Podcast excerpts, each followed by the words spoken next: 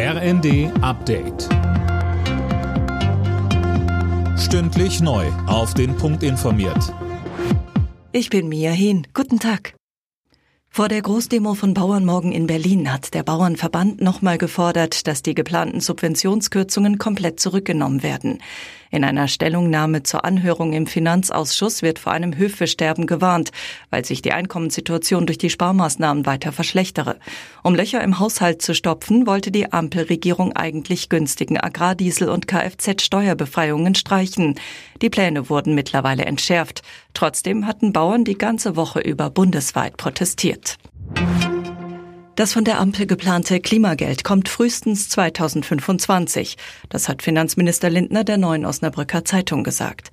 Eigentlich sollen die Bürger einen Ausgleich für den steigenden CO2-Preis erhalten. Aktuell werden die Einnahmen aber beispielsweise für die Förderung neuer Heizungen genutzt, so Lindner.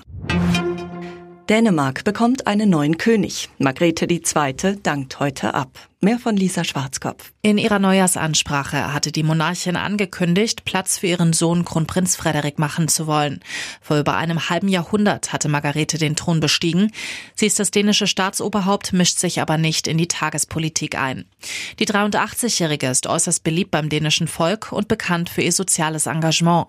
Sie ist Schirmherrin von über 100 karitativ tätigen Organisationen in Dänemark.